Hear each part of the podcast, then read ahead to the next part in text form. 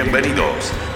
Aquí comienza la segunda temporada de Duros de Roer, el espacio para las historias de los distintos de siempre. Duros de Roer es una presentación de Uber Eats. Con ustedes, Francisco Reynoso. Nuestro invitado de hoy eh, fue parte de una de las bandas más relevantes eh, de la música popular chilena del último tiempo. Hoy está fuera de Chile, dedicado a su trabajo actual, ser un lanza internacional, periodista de formación, músico por definición y melómano por opción. Luce con emoción su colección de vinilos. Nacido en Concepción y hoy radicado en México, ha llevado por toda Latinoamérica la bandera de Chile a punta de canciones que hoy son parte de nuestro catálogo más eh, querido. En esta edición de los duros de roer, presentamos al señor Mauricio Gustavo Durán Fernández, un distinto de siempre, un duro de roer.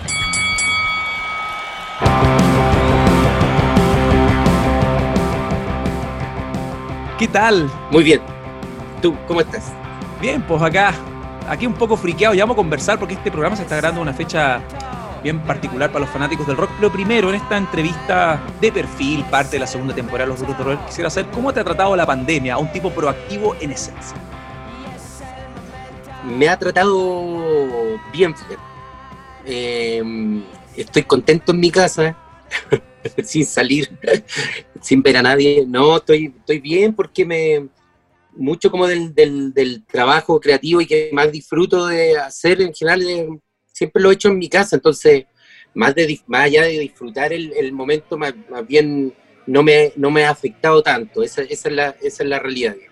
Como que esa, es, he sabido encontrarle el, la gracia ese, eso, y aprovechar el tiempo igual en, estos tiempos cuando uno es un coleccionista, te, lo típico, ya alfabeticé en el primer mes todos los discos de la A a la Z, si es que no lo habías hecho antes. Eh, vamos a hablar obviamente de lo que te ha mantenido ocupado, esta inspiración también en confinamiento, no sé si tanto distancia social como acá en Chile con la ANSA Internacional, pero también tú tienes unos intereses que a nosotros nos identifican porque Duros de Roer es un club de, eh, nosotros le decimos un club de fanáticos certificados. Entonces, antes de hablar de esta actualidad siempre movida, un tipo que no pare componer o pensar en proyectos o respirar música, quisiéramos eh, consultarte cómo o cuándo empieza todo, cuándo empieza esta pasión 24/7 por la música. ¿Cuáles fueron tus primeros estímulos que te llevaron a ser un melómano de tiempo completo y un músico? Mis primeros estímulos vienen de, directamente de mi casa de mi papá. Mi papá trabaja, trabaja hasta el día de hoy en la siderúrgica Huachipato, y mm, siempre fue un aficionado a la música y estudiaba música clásica. Él en su rato libre em, formaba parte de un, era alumno de un, de un, centro cultural que había para los trabajadores, que todavía existe, se llama Artistas del Acero, y ahí él tomaba clases de guitarra clásica desde que yo era pequeño. Eh, primero tomó cuando, cuando, yo tenía unos 3 o 4 años cuando él empezó a practicar. Y él, bueno, él en su juventud había tenido bandas de rock con un tío y todo, pero pero ya mis primeros recuerdos son eso, mi papá comprándose una guitarra, primero tuvo un año eh, de clases de música popular y luego se metió a la, guitarra clásica. Entonces en mi casa siempre hubo no solo instrumentos, porque a mi papá le interesaba apenas veía una flauta, un órgano, cualquier cosa, siempre como que la, dentro de todo como que las la, llevaba para la casa y todo, sino que yo creo que siempre con mi hermano tuvimos un ejemplo de alguien que practicaba mucha música porque mi papá le dedicaba muchas horas de práctica a la guitarra. Y yo creo que eso se nos quedó, eso se nos quedó. Escuchamos mucho folclore, mucho Inti mucho Víctor Jara, em, de rock escuchábamos, bueno, rock clásico, Beatles, Queen, Pink Floyd, que era lo que escuchaba mi papá. Entonces estaba entre que escuchábamos, no sé, todos, los, todos esos compositores maravillosos españoles de guitarra clásica, de Falla, Rodrigo, Albeniz, y por mientras Lennon McCartney, eh, Gilmour Waters y por otro lado también la música chilena, Silvio también, mucho Silvio. Ese, ese como, ese, ese, entre, entre, eso se movía nuestra, nuestra música a temprana edad, hasta que aparecieron los, los prisioneros, que también es un elemento que después ya se incorpora, pero un poquito más grande ya. ¿Cachai? Como ya a los 9, 10 años, una cosa así. Oye, Mauricio, ¿y te acordé cómo era tu pieza en el sentido lo típico, ¿no? Nuestra generación tan vinculada con, las paredes con posters, tus primeros ídolos, fuera de estos, eh, me imagino que Los Prisioneros fue un shock cultural como para todos cuando escuchamos una anda con, con, la propuesta de Los Prisioneros en pleno apagón cultural. La pieza, los posters. Sí, ¿te acuerdas cuál era, ¿Te acuerdas cuáles, eh, cuáles eran tus primeros posters? Eh, ¿Cómo tenías tu pieza decorada? Porque uno es bien como pasional cuando descubre esta, esta enfermedad, ¿no? Que será adicto a la música. Mira, tenía un, tenía un tío, un tío, el menor de los hermanos de mi mamá, como el tío más cercano de generación, que cuando se va de la casa de mi abuela me deja, me hereda sus pósters. Entonces, por un lado tenía los pósters de él, que era, había un póster de Serrat, había un póster de Silvio, tenía un póster de Sigmund Freud. Wow. tenía un póster, eso eran los pósters que él me heredó. Y yo tenía de revista, tenía uno de Soda Stereo, uno de Los Prisioneros, uno de Virus, y aparte tenía un póster de Neruda, que era de un, de un evento que habíamos ido por los 10 años de la muerte de Neruda el año 83. Mi papá me llevó a un concierto clandestino en un teatro en Talcahuano. Y fuimos y compré ese póster, lo teníamos enmarcado y lo tenía en la pieza. Entonces tenía un poco esa como esa cosa entre como Serrat Silvio por un lado y los prisioneros Virus por otro lado, como que también yo creo que eso hasta el día de hoy me, me tiene marcado, digamos tengo esa cosa como bipolar o musical, o más bien, más que bipolaridad, a lo mejor es como una cosa de, de, como no fijarme mucho en los géneros, como que me, encantaba todo tipo de música desde chico. Yo creo que, y las paredes de mi pieza reflejaban eso. Una apertura que hasta hoy también has demostrado con, bueno, con Lance Internacional también. Em, y respecto a eso, no lo Lance Internacional, respecto a esos hermosos años formativos cuando uno era inocente y uno ya pescaba los estímulos y se retroalimentaba con la herencia familiar o lo que encontraba en la calle.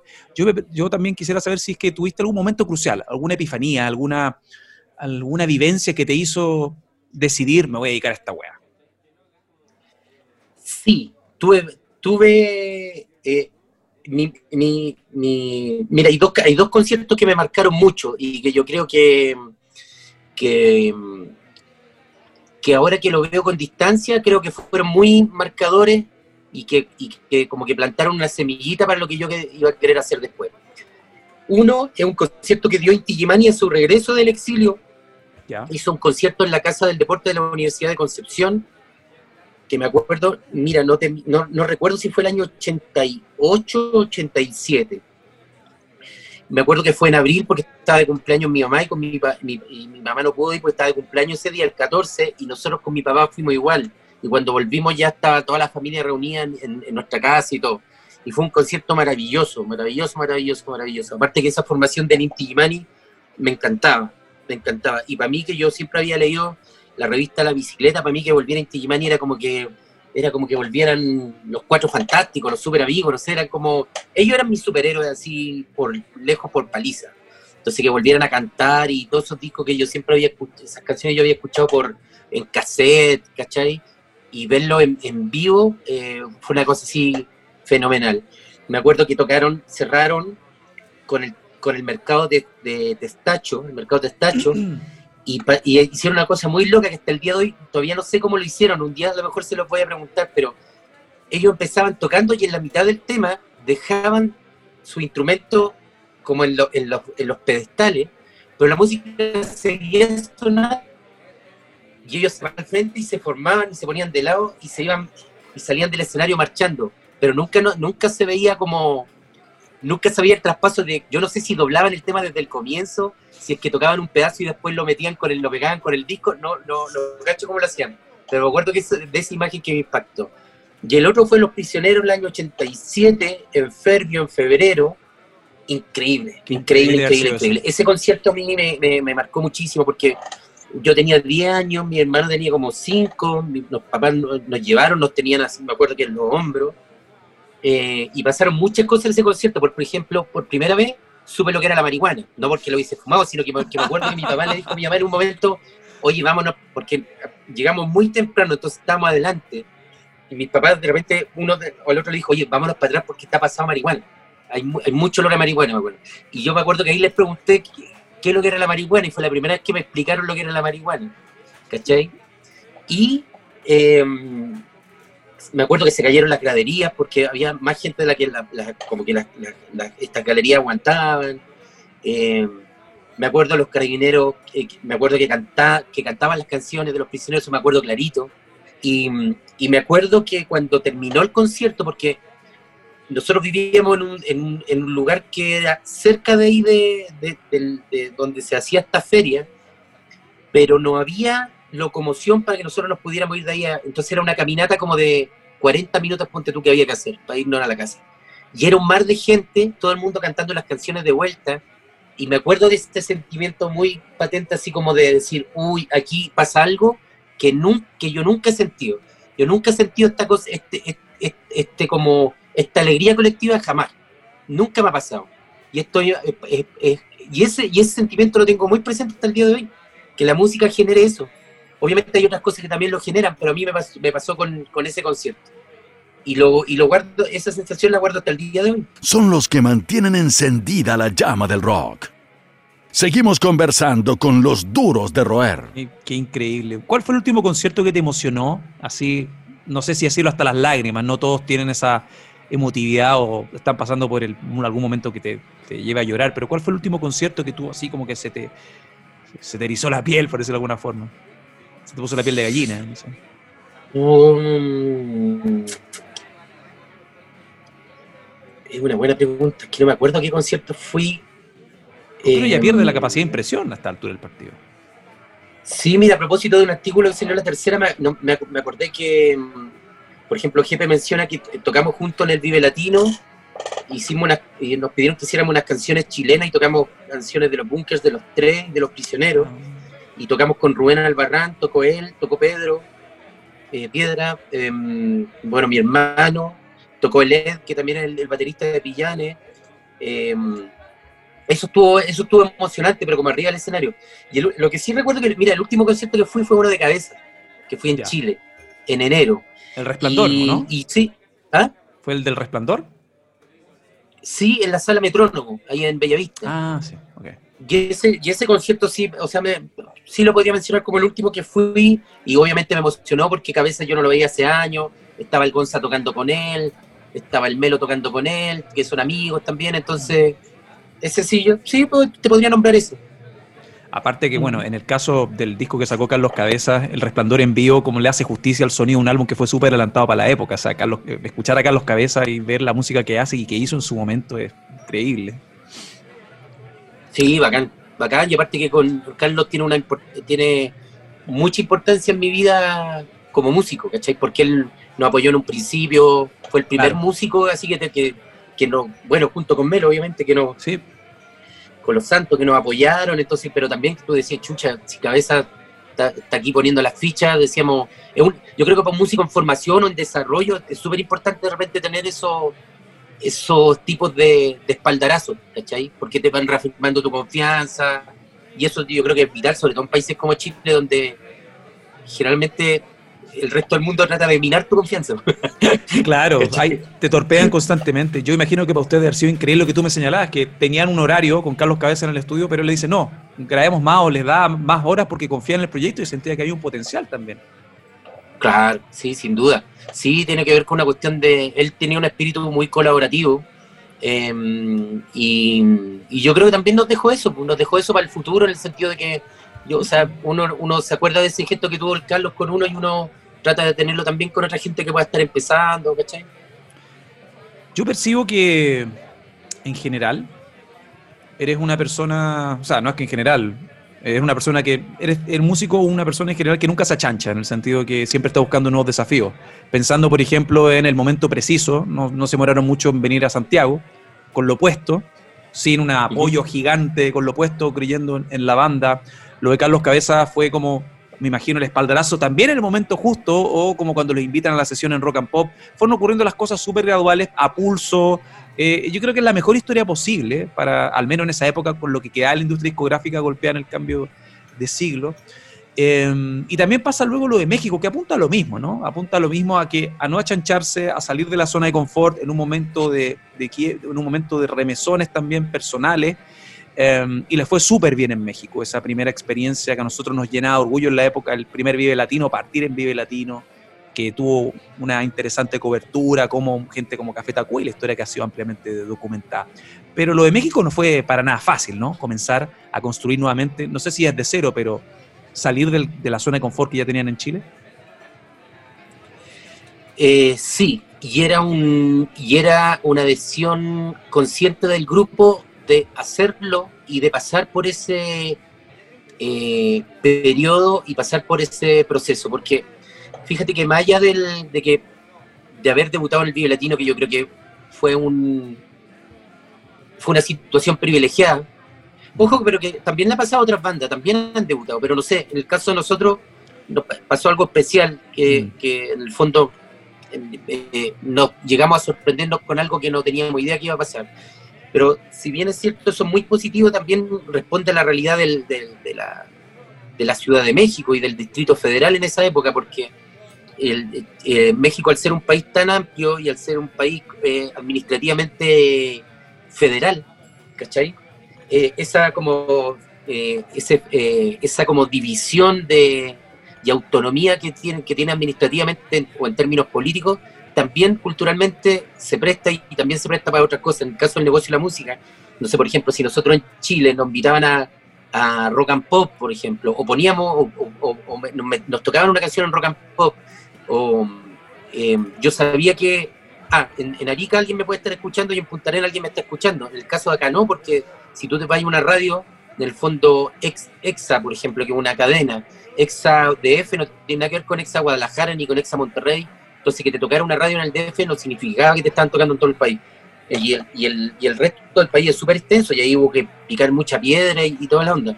Pero algo que hacíamos también felices, o sea, nos no, representaba, era mucha pega, era eh, a veces con muchas cosas en contra y todo, lo que pasa es que después uno se le va como olvidando, pero, pero sí fue una pega bien sacrificada, pero todos la, la hacíamos todos queríamos pasar por eso, ¿cachai? Todos necesitábamos eso, yo creo. La banda en sí necesitaba ese como este que, que somos allá o que éramos allá de nosotros cinco, ¿cachai? Em, necesitaba pasar por eso. ¿cachai? Y todos lo teníamos muy claro, ¿cachai? Porque a lo mejor uno podría haber destenido ya, no habría sido lo mismo, pero todos nos vinimos... Todo. Un, equipo, un equipo. Sí, exacto. Sí, éramos un equipo muy bien afiatado y partir viviendo, partir viviendo juntos. Sí, tuvimos nuestros seis meses de reality que nos merecíamos después de haber, digamos, haber ya llevado como cinco o seis años de carrera, nos dimos el lujo de vivir juntos y también fue una fue una pasada, men. La otra vez está, es divertido, porque yo me, me, quedo con algunas declaraciones. Bueno, hemos conversado varias veces también. Ah, bueno, Los Bunkers en la radio donde trabajo también es una de las bandas más rotadas. Hay un documental de por medio, una larga historia y todo. El punto es que siempre me llamó la atención que tú señalabas que los Bunkers no se iban a separar por mala onda, por una pelea. Ustedes demuestran una amistad, demuestran un vínculo. Eran distintos nortes, distintos propósitos y está súper bien. Pero no había una fricción, no había una declaración como media clickbait así forzada. Siempre. No se ha mantenido esa vibra con ustedes. Sí, porque, mira, en realidad nosotros, mira, yo, no sé si alguien, si alguna vez esto como que lo, lo he hablado con alguien, creo que nunca lo he hablado con alguien, pero la, verdad, la, verdadera situación por la que los bunkers se separan es porque Mauro, que, que, tenía la Evita muy chica, su hija, em, yo creo que a él se le hizo como más difícil en el sentido de que de que Evita creciera puta súper lejos de su abuelo, lejos de un entorno familiar. Yo creo que él fue el que más a lo mejor resintió el, el, el viaje en el sentido después cuando ya fue papá. Y, y él en un momento nos hablamos y decía, puta cabrón, yo me, tengo que volver, yo voy a priorizar ahora por mi hija y tengo que volver. Son, son situaciones en las cuales tampoco uno no puede mucho como meterse, ¿caché? Porque no le vaya a decir todo a tu, amigo que es lo mejor para su hija, no sé, ¿cachai? O cuál es tu visión, yo creo que él lo tenía muy claro y él se quiso volver.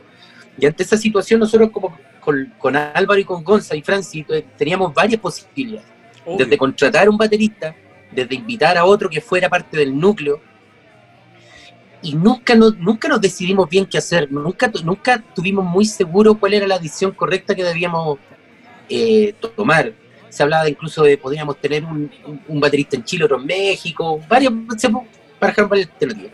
Y llegó un momento en que, ante no saber qué hacer, fue como, bueno, ¿por qué no paramos? Tomemos esta cuestión, veámoslo como una señal, descansemos, hagamos otras cosas, cachemos lo que pasa, y, pero no nos obliguemos a lo mejor a, a continuar o a tomar una, una decisión precipitada. Y esa es la verdadera razón, pero nunca nos peleamos, ¿cachai? Yo creo que obviamente que también eh, había una especie de, de, cansancio y de querer descansar, que es natural, ¿cachai? Pero nunca hubo una, una, como una riña ni algo así como que fuera como una cosa determinante, definitoria. Yo creo que eso también nos permitió el año pasado a lo mejor decir, hoy hagamos este par de conciertos, ¿cachai? Porque de otro modo no, no, no podría haber sucedido, ¿cachai? Y, y, y, me alegro que afortunadamente sea así, ¿cachai? Mantenemos esa, esa amistad, tenemos, o sea, tenemos, mira, en, en una hora más o menos tengo una reunión con, tengo una reunión donde los voy a ver a todos, ¿cachai? raja. Entonces, sí, está, está, creo que así tienen que, así tienen que ser las bandas, o sea, mantenerse banda hasta el final, ojalá, o hasta después del final. Más que un club, una familia.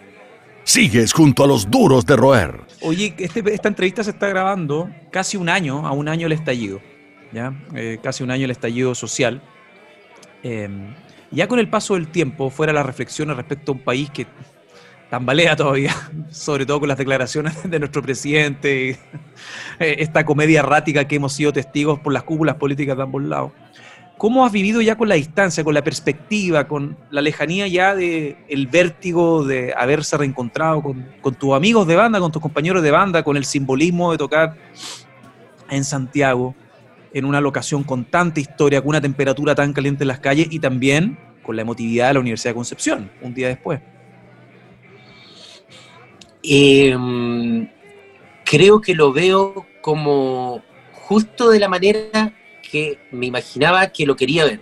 O sea en, el, en, o sea, en el sentido de, sigo creyendo que la banda eh, no es en absoluto protagonista de, de, de, todo este tema. Creo que apor, apor, aporta desde, apor, o aportó desde su, desde su trinchera, que es de repente llevar, musicalizar un poco el tema. El, cuando nosotros nos juntamos e hicimos lo de la Plaza de Dignidad, el, la reunión de la, de la, gente venía decayendo hace semanas, ya no, ya no venía juntándose tanta gente, no. que era algo que obviamente no, nos preocupaba. eh, y, y, nosotros sentíamos, o sea, lo que queríamos era, decíamos, bueno, el año está por terminarse y esta cuestión tiene que terminar arriba y a lo mejor la banda puede ayudar a que termine en, eh, no como un movimiento alicaído, por así decirlo. ¿Cachai? Y esa fue la, la además de, digamos, de, que yo creo que era súper potente que la banda diera un mensaje de, unión. Bueno, aquí hay que unirse para lograr objetivos comunes, que yo creo que esa es como la gran foto del camión, por así decirlo, ¿cachai? Eh, eso es lo que representa. ¿no? Pero, pero la, idea era esa, la idea era juntarse para eso, la idea era no hacer ningún otro show más, ningún otro contexto de nada, porque era, era lógico que iba a empezar a sonar el teléfono, oye, que vengan acá, que vengan, ¿cachai? Pero ese era el esa era la finalidad y creo que se cumplió súper bien. Ya a nivel más personal eh, lo pasamos increíble, yo creo que fue una cosa muy emotiva para nosotros cinco también, como de volvernos a juntar, tocar esas canciones. Eh, y, y, también una de las cosas como que más me dio gusto fue que yo estaba como muy nervioso en términos de ensayo y decir, chuta, ahora tocamos lento, no sé, temas blancos como que uno de repente ve como que bandas se vuelven a juntar y están más viejitos y como que, uy, ahora como que el baterista no le pega tan fuerte, ¿cachai? Ha, como, ha, ha pasado. Pasa eso, ¿cachai? Eso, le te, a eso tenía terror, ya como en de... Y me acuerdo, en el primer ensayo que tenemos, te, tengo un video, porque estamos nosotros cinco nomás en una salida. Y en un momento entró Manuel Lago, que es nuestro manager, entró así piolita y yo lo tenía atrás, lo sentía aquí en la espalda y cachaba que estaba grabando con un celular. ¿Cachai? Y estaba grabando con su celular, su celular ahí y, y, en la noche me, me, manda el video que había grabado. Y yo no tenía como una conciencia real de cómo, y cuando vi el video dije, ah, no estamos al otro lado, porque no, no sabía muy bien cómo estábamos tocando, no lo podía ver de afuera. Y ya cuando vi ese video dije, ah, no, no, ya está, está, está bien, digamos, la, o sea, la, la, música está, está ahí, la banda está tocando bien y, y está fresca y como que no se nota tanto que no hemos ensayado en seis años, siete años, ¿cachai? Es increíble. Es más... Perdóname, te, te interrumpí. Sí. No, no, no, no, para nada. Es que me puse a pensar, nosotros hace un par de semanas, eh, bueno, los periodistas musicales están tan pegados con la nostalgia, las efemérides, que le dan como el bombo, porque la gente está consumiendo mucha nostalgia. La pandemia nos ha dado muchos recuerdos. Y a principios de septiembre a ti también te pasó, escuché completísimo, la radio Reactor hizo la pega en México con un, una completísima retrospectiva, una historia oral, radial de, de Vía de Perros. 15 em, años de ese disco. Y ahí uno dice, chuta, en verdad tú también eres un melómano, un coleccionista. ¿Hace cuánto que no hay un disco de guitarras que tenga ese nivel de impacto, que tenga esa vocación hímnica? Eh, me acuerdo de haber hecho en un Instagram Live donde hicimos el track por track y, uno leía los comentarios de la gente que se identificaba con esos discos que sin, sin buscar como el, este bombo al, timing, pero sí se dio en un momento preciso, en un momento en que usted, tú lo estáis pasando súper mal con tu hermano, em, y salen estas canciones directas. ¿Cómo? Y ese, y ese programa me gustó. Me gustó sobre todo porque hay partes que no estaba buscando tampoco eso. no, no, no, es que el 80%, el 80 de lo que se dijo en ese programa es muy preciso, muy demasiado preciso. Pero hay un 20% que está impreciso. Puede ser, obvio. Obvio. Pero ese, ese, ese 20% de imprecisión es el que más me gustó. Porque es bastante más ¿En qué la cagué? más divertido que la realidad. ¿Qué, qué, qué, hizo este periodista? ¿Qué, ¿Qué, amplificó este periodista? ¿En qué la cagué, güey? No, no, no, son de, como detalles, pero, pero Hay que tener memoria, hay que tener memoria, güey. En, en, realidad la historia está es mejor así que... Le di una épica que, ni, ni, tenía la historia. claro. Sí, como siempre es mejor una, una buena mentira, siempre es más entretenida que la verdad. No, no, pero no hay, no, no hay que ser mentira, pero no sé, por ejemplo, por, darte un detalle, por ejemplo, nosotros en la Sony me acuerdo que estábamos eh, un poco tostados. Ah, la, fricción. claro, pero por ejemplo, nunca estuvimos tostados porque viéramos que, por ejemplo, que, a Chancho lo trataban de tal manera, o que a los Jaivas le prestaran más atención, si a los Jaivas le prestaban más atención, nosotros, no, no era como ese tipo de cosas como que no. Perfecto. No importaban, sino que más bien era como que básicamente nosotros queríamos que la exiliada del sur le pusieran cualquier color y sentíamos que no le ponían, que también era como una una quimera de media artística también, porque a lo mejor ahora que yo lo veo con más distancia digo, bueno, fuimos demasiado inocentes, a lo mejor deberíamos elegir otro sencillo y chao, pero, pero bueno, era parte de las como de la, de las decisiones que tomaba el grupo y que también reflejaban lo el, idealismo que tenía el, lo, idealista que éramos, ¿cachai? Como cosas de ese tipo, digamos, ¿cachai? Pero no, pero me, pero me encantó el programa, estuvo bueno. Eh, volviendo al tema de la reflexión de Vieper, fuera de, del... En, esta, en estas las ristas musicales 5 de 5, tengo 3 de 5 entonces. en la reseña. La no, no, 3 de 5, 3 de 5. Oye, em, ya, hablando, hablando en serio, ¿tú sientes que, bueno, nosotros al menos la tesis de nosotros en conversaciones con amigos, sobre todo con ustedes, ¿Por qué cuesta tanto que haya una banda? Porque te has dado cuenta que ahora la música es más de solistas. Eh, la mayoría de los artistas latinoamericanos referentes son solistas con tremendos sesionistas. Hay un personalismo, no sé. Eh, ¿Por qué ha costado tanto que haya una banda, citando tu caso, una banda de guitarras o una banda en sí que tenga un impacto regional? ¿Qué está pasando? ¿El timing de la industria? ¿El personalismo del servicio streaming? ¿El mood? Pero hay que echar que en Chile los principales referentes actuales, que está súper bien, que se están desarrollando en lo suyo, tienen un cuento personal. No hay, no hay esa, dinámica de equipo que tenían ustedes. Es que eso en todas partes está pasando, y no solo en la industria de la música, sino que en, muchas áreas, pero eh, o sea, lo que, lo que pasa ahí y lo que refleja la industria musical, que comparto, comparto plenamente tu, tu diagnóstico, y lo que pasa en Chile también es eh, el reflejo de algo que más amplio, que tiene que ver con un, eh, con un formato cultural, con un formato económico, con un sistema que se ha impuesto, donde en el fondo se privilegia la individualidad por sobre el colectivo. Es una cosa cultural, ¿cachai? Nosotros probablemente somos la última generación, yo, ¿qué edad tenés tú? 39. 39. Bueno, yo tengo 43. Estoy a punto de cumplir 44. Yo creo que tú y yo somos como de la última generación que valor, y esto yo lo he hablado mucho con mi hermano, por ejemplo, porque la generación de mi hermano ya no lo tiene. ¿Cachai? El, el, cacha que está más, en ese sentido, está más colgado de acá. Eh, un, eh, que fueron educados con el valor de lo colectivo, el colectivo como un valor, la importancia de la opinión del otro, la importancia de la crítica del otro, la importancia de lo que pueda aportar el otro, hoy día eh, eh, los cabros no, no hay, hay un montón, esto tiene que ver con un montón de cosas, tiene que ver con la tecnología, tiene que ver con criterios políticos, tiene que ver con criterios económicos, tiene que ver con un, es, bien complejo el tema yo creo, pero hoy en día lo que se, lo que se privilegia es el éxito personal, la individualidad, em, ¿para qué, si tecnológicamente puedo hacer un disco yo solo, le tengo que estar pidiendo la opinión al vecino de qué le parece mi canción o, qué guitarra, si le pongo guitarra, le pongo un teclado, etcétera, etcétera? Hoy día las generaciones más jóvenes no tienen ese, esta, no le dan la importancia a eso, a la opinión del otro. Porque estamos en una sociedad que es mil veces menos empática que la de hace 15 años atrás. ¿Cachai? Entonces, y no es que, a ver, no es que esté mal que hoy día sea Jefe, eh, sea Pedro Piedra, sea la Fran Valenzuela, sea, no, no, no es que esté mal, es solamente que es distinto. Son, son criterios diferentes. Yo todavía le sigo dando el, el, como el, valor al, al, colectivo, ¿cachai? Sigo pensando en, Me gusta el concepto de, de la patota, del, del, buen equipo de fútbol, ¿cachai? No, no creo que. O sea, obviamente siempre dentro de un grupo va, a haber quien lidere ciertos aspectos, quien lidere otras cosas, quien se preocupe más de, de, algunos aspectos del trabajo más que otros. Em, por eso rayé tanto, por ejemplo, con, con ese documental de, de, Michael Jordan y los Chicago Bulls. Ah, porque independiente que el, el Last Lloré.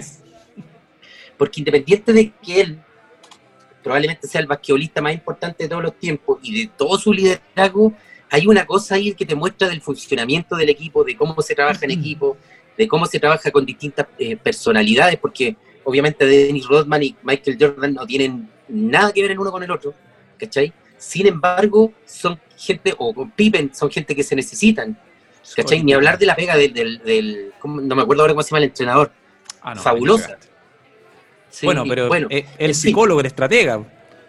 Sí, claro, absolutamente. ¿Cachai? Entonces, ese valor del colectivo ya no existe. No existe. Pero no, es que no exista en la industria de la música, no existe en ninguna parte. O, muy pocas partes. prefiero que se va perdiendo. Tiene que ver con un cambio cultural de paradigma, ¿cachai? Están en todas partes son los duros de roer. Parece que no estamos, yo al menos no me siento muy cómodo con este presente de las dinámicas. Es, difícil encontrar una banda nueva, uno se entusiasma más con los regresos, con los, el, aniversario, no sé, aniversario 25, qué sé yo, el Different Class de Palm, no sé. Todo el rato uno está pegado 20 años del Key Lo mismo tú me decías de, Electronic, hoy Electronic, proyecto que ya décadas de, de ese claro. con Bernard Summer y, Johnny Mark. Como que cuesta emocionarse cuando uno tiene cierta edad con bandas nuevas, no discos nuevos, bandas nuevas. Pero, pero fíjate que hay una cosa súper importante que dice Joe Strummer en el documental de los Ramones, en, en ese, en, en, en el End of, the Century. Sí, dice, la gente siempre va a preferir el grupo que los solistas.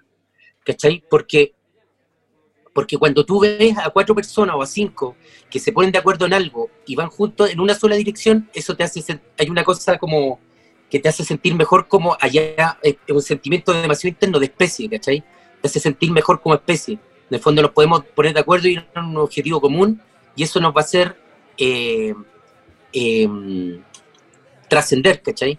Es más, es más importante que ver, o sea, con, o sea, eh, por mucho que podáis, te puede, poder estar enamorado de Bob Dylan, en un momento ve, o sea, veía a los Beatles y decía, chuta, de esto se trata, ¿cachai? Porque de esto se trata como raza, ¿cachai? Como, como, como especie, ¿cachai? ¿no? Sí. Y eso seguramente en algún momento va a volver a pasar, y ojalá pase en Chile eh, pronto. Mm.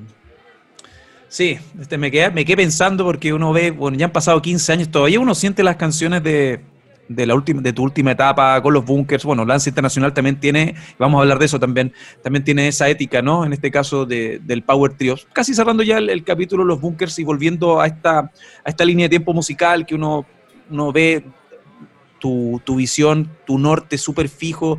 Ustedes como banda, con tu hermano también, con el resto de tus compañeros, los bunkers, tenían metas, tenían metas cortoplacistas.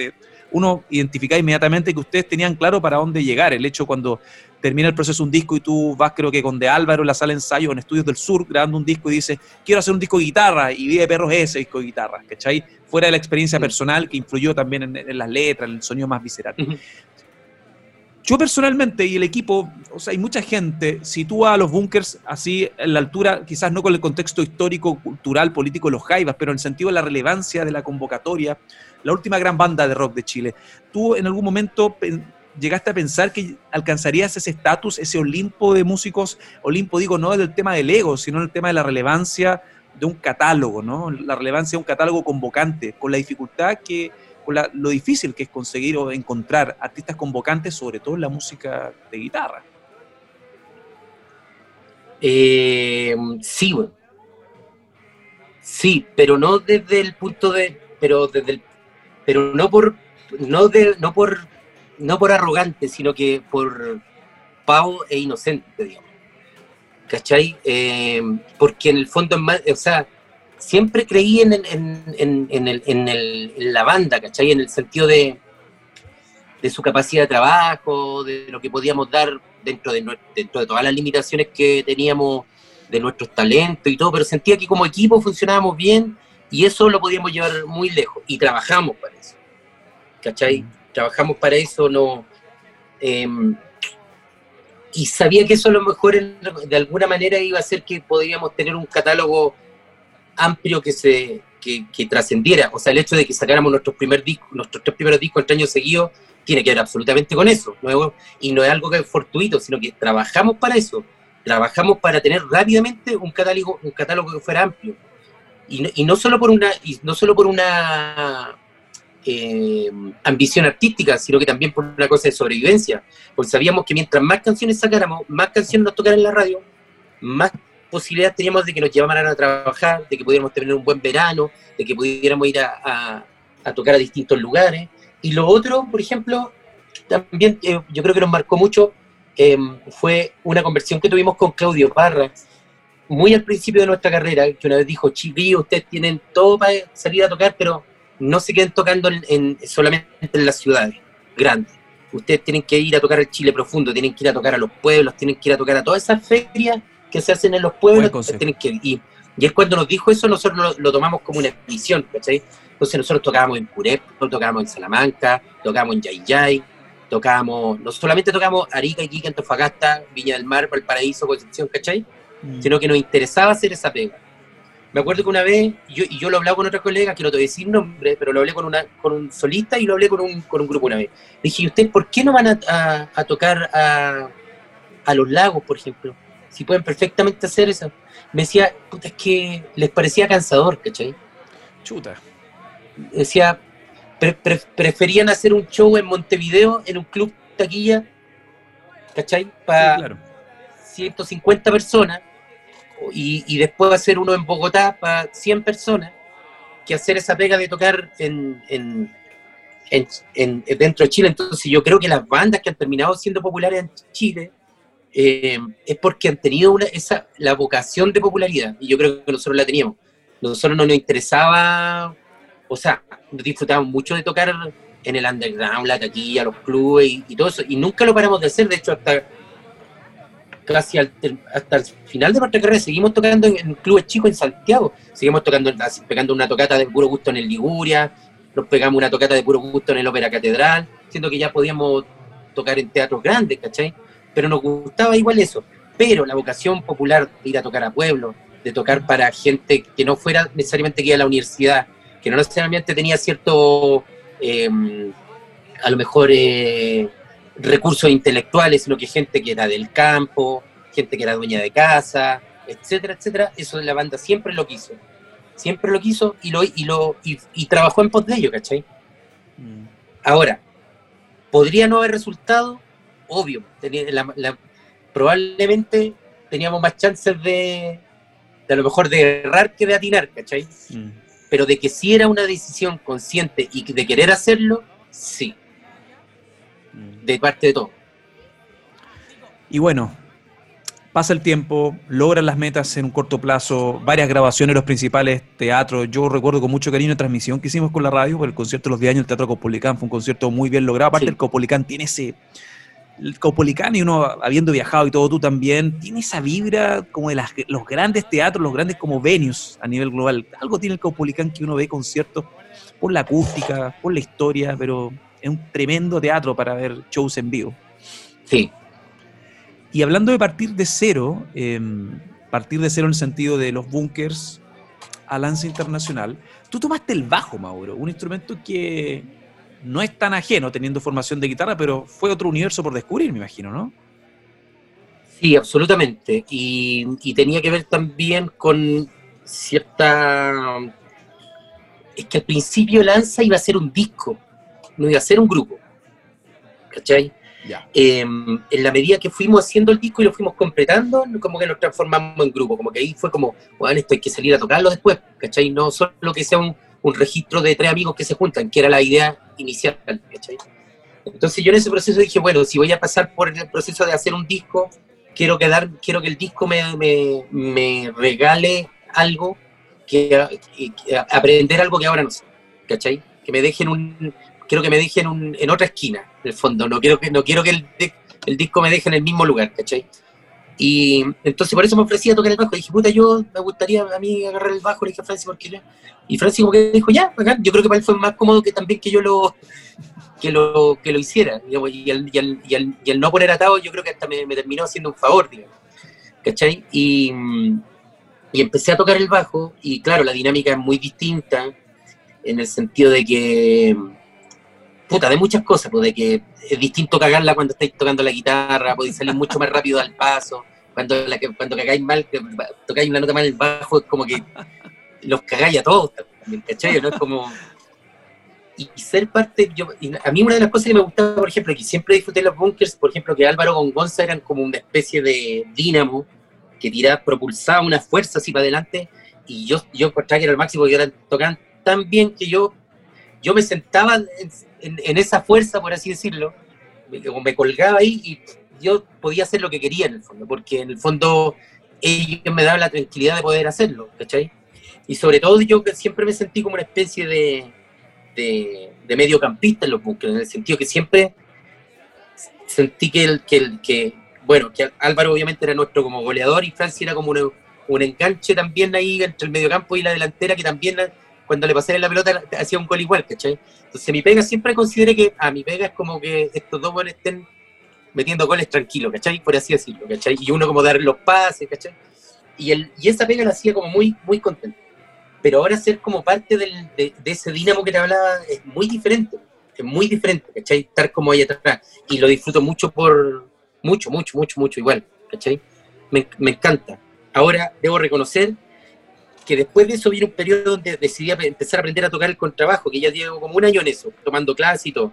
Qué buena. Y ese instrumento, o sea, el contrabajo es lo que más me gusta. Me gusta mucho más que el bajo eléctrico. Desafiante también.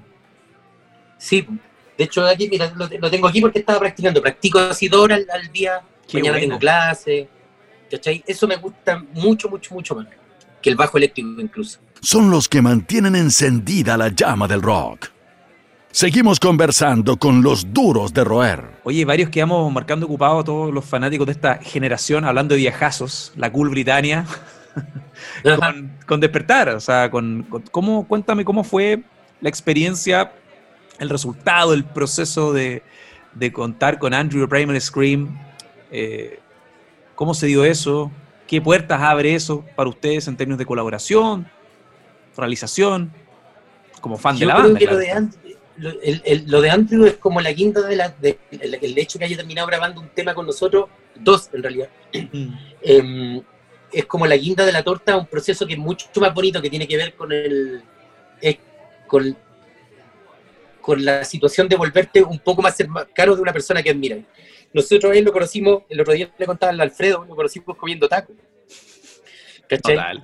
Y, y, con un amigo le, le, empezamos a mandar copete. Bueno, a él ya estaba estaban, habían tres primal y, y, un técnico. Le empezamos a mandar copete, ¿cachai? A la mesa.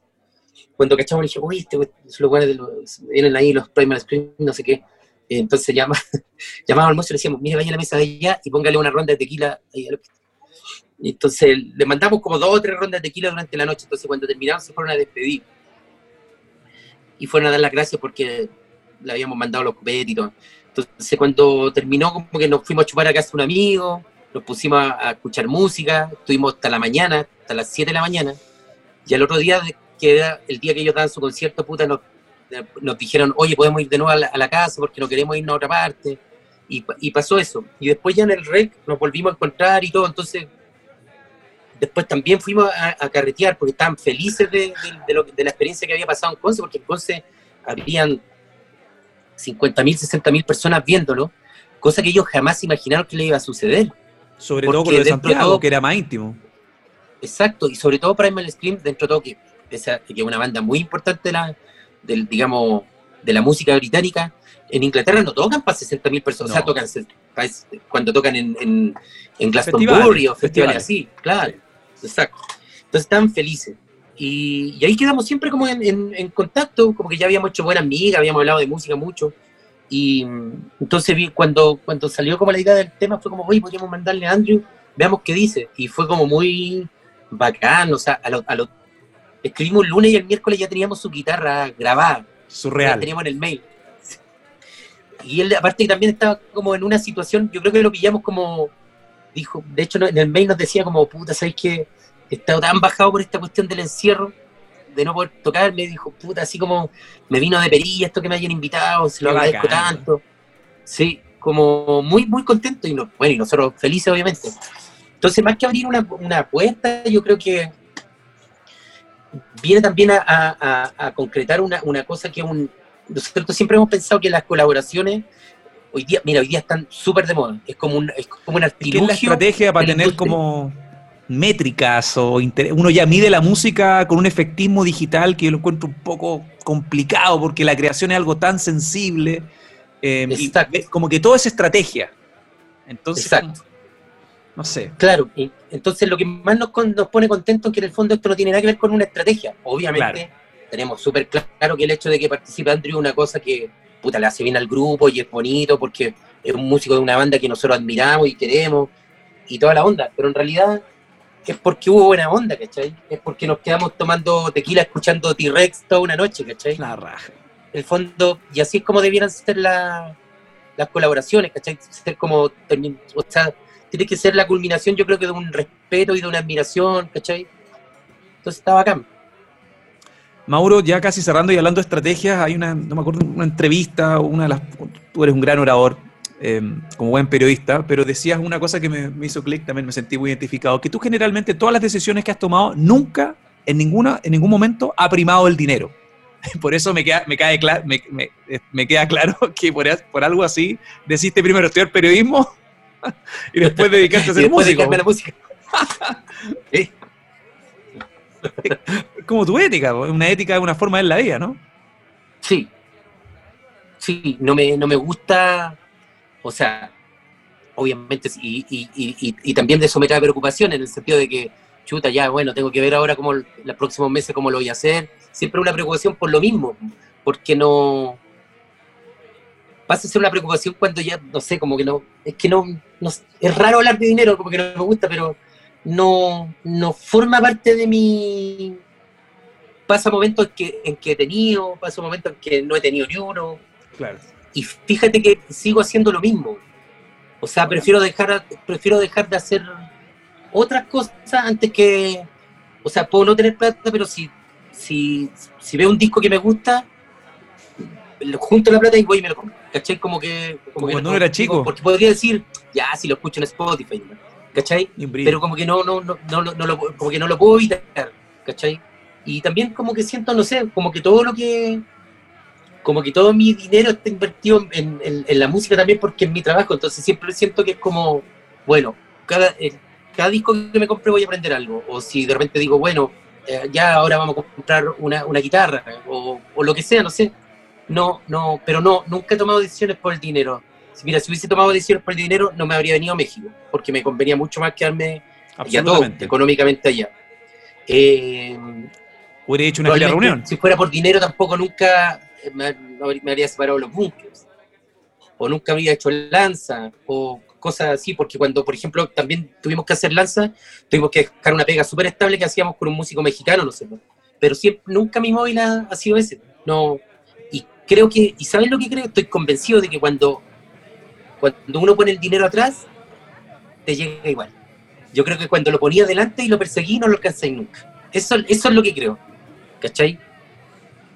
Pero creo que uno no puede iniciar un proyecto, o sea, no puede ser el móvil de las cosas las monedas. No, no, tenés que hacerlo porque te gusta, cuando yo creo que uno termina, o sea, cuando uno pone una, una cuando uno pone el corazón en, las cosas que vaya haciendo, al final yo creo que la gente lo termina percibiendo. Y, y eso al final probablemente te dé un, un rédito económico, por así decirlo. Pero, pero no, no, no, no, no, no, no, no, a ver cómo, mira, por ejemplo, yo no hablo de dinero con mi, nunca he hablado de dinero con mi papá. O incluso con mi mujer hablamos muy poco de eso. Es como que hablamos la cosa doméstica, en el fondo, oye, hay que pagar la luz, ese tipo de cosas. Pero no, nunca hablamos así como, oye, es que el dinero, que no, no sé, no, con mi hermano tampoco. ¿Cachai? No, no. Lo que sí creo, lo que sí creo, y soy un y soy un convencido y en ese, y en ese sentido una postura política que tengo, es que el músico debe ser remunerado por su trabajo. Yo creo que el músico no debe, hacer, no debe trabajar gratis. Creo que, creo que es una lucha que hay que dar y que, o sea, si alguien quiere que vaya y, y toque, creo que el músico, no, no estoy diciendo que sea que tenga que ser sobrepagado. Sí, claro. Una vez me acuerdo que tuve esta conversación con, con, con, con Fonseca, y, al principio no lo entendí, después le encontré razón. Decía, el músico no puede regalar su música, me decía. Puede cobrar, puede, puede decidir cobrar un peso, pero el hecho de cobrar un peso ya lo hace eh, distinto. Y yo creo que sobre todo en Chile, o sea, por ejemplo, estas productoras como ven, telonea tal, total te va a servir de vitrina, o es la visibilidad. La visibilidad. O los derechos de autor que al final te piden la mitad. claro. Hoy, eh, esa es una cuestión, por ejemplo, que en Chile es una cosa asquerosa. Yo lo que, yo lo que no sé es por qué, por ejemplo, nadie ha investigado ese tema del periodismo musical chileno. No, o sea, mira, es un, gran tema. Sí, lo, lo, tengo claro, pero también te cuento algo. da lo mismo en todo caso, pero han habido intenciones, pero las fuentes, los músicos que han, no han querido hablar porque tienen miedo de, tienen miedo de que, le, que no los, que les cierren puertas. Tú bien sabes que hay cuatro o tres productoras con un peso importante a la hora de realizar espectáculos masivos. Eh, pero mira, o sea, eh, es un tema que pasa hace mucho tiempo. Un, artista, mira, un artista X, probadísimo, que abre un estadio nacional por derechos de autor recibe, no sé, 15 millones y le ofrecen cuatro y en las tocatas gana 200 lucas. Entonces es algo bien siniestro y habla también de la fragilidad de, un círculo que es súper artesanal y da para 3, 4, 5, 6 programas. Ni hablar de cómo el gobierno vea la cultura en Chile. O sea, la cultura nunca ha sido un activo para este país, para nuestro país, que está en México. O sea, y da para otro. De hecho, hicimos un seminario de industria musical hablando de eso con gente de toda Latinoamérica y es muy triste, pero yo espero de corazón, para no largarnos más de esta extensa conversación que hemos tenido, Mauricio, eh, espero que haya un cambio de hábito en la gente y también que haya por lo menos una renovación con todos estos cambios que estamos apelando, que estamos luchando, que haya un cambio de infraestructura y de, mentalidad y de voluntad para trabajar la cultura como lo importante que es la cultura en general, las artes, la imagen país. Eh, tan devaluadas, a los desprotegidos que están no solo los músicos, los técnicos, todo este entorno, lo que tú señalabas, el equipo, no solo el artista visible que tiene los réditos de, los de derechos de autor, ¿cachai? Pero bueno, para cerrar, y con todo lo que está pasando en Chile, Mauricio, en el mundo en general, con toda esta temperatura tan caliente sociopolítica, ¿cómo ves el futuro? Eh, una pregunta amplia para cerrar. ¿Cómo sientes que va a pasar? ¿Va a haber un cambio de mentalidad cuando todo esto vuelva a la normalidad? ¿Cuál es tu noción del futuro? Con lo amplio que es, claro. Mm. En tu realidad, no tienes por qué decir, bueno, el cambio climático, no, en tu realidad. no, no, no, ¿cachai? O sea, eh, no te hallas en el bolo. Puta, tengo, tengo, puta, es que yo soy un, un, yo soy bien pavo, inocente, pero mantengo esa ilusión, sobre todo en que los cabros más jóvenes den vuelta a la tortilla lo máximo que puedan. ¿Cachai? Tengo, o sea, a, la luz de, la, de, lo, de, las cosas vistas los últimos años, tengo esa esperanza. Tengo, tengo esperanza en que, no sé, los cabros que salían a marchar el año 2005 y que en ese tiempo tenían 15 años y que ahora tienen 30, eh, puta, no sé, pues no hagan, no hagan doblar. siento que estamos en una, especie como de esquina, ¿cachai? Y, tenemos la oportunidad de doblar, ¿cachai? Hacia una dirección que sea un poco más equitativa, más justa. Me, encantaría que así fuera. Eh, obviamente siempre va a haber gente que se va a, oponer porque no, le conviene, ¿cachai? Pero, pero es lo que espero, es lo que espero que haya, que haya suficientemente fuerza para doblarle la mano al, a la historia, ¿cachai? Eso es lo que creo, y creo que ahora en octubre hay una posibilidad súper concreta de empezar algo con todas las falencias que a lo mejor va a tener el proceso y todo, pero es una realidad que es una oportunidad que es bien concreta eh, de, de, cambiar la forma de mirarnos, de tratarnos, ¿cachai? De relacionarnos, porque al final de, evaluarnos también, que Chile tiene una forma de evaluarse que es tan como matemática y fría, ¿cachai?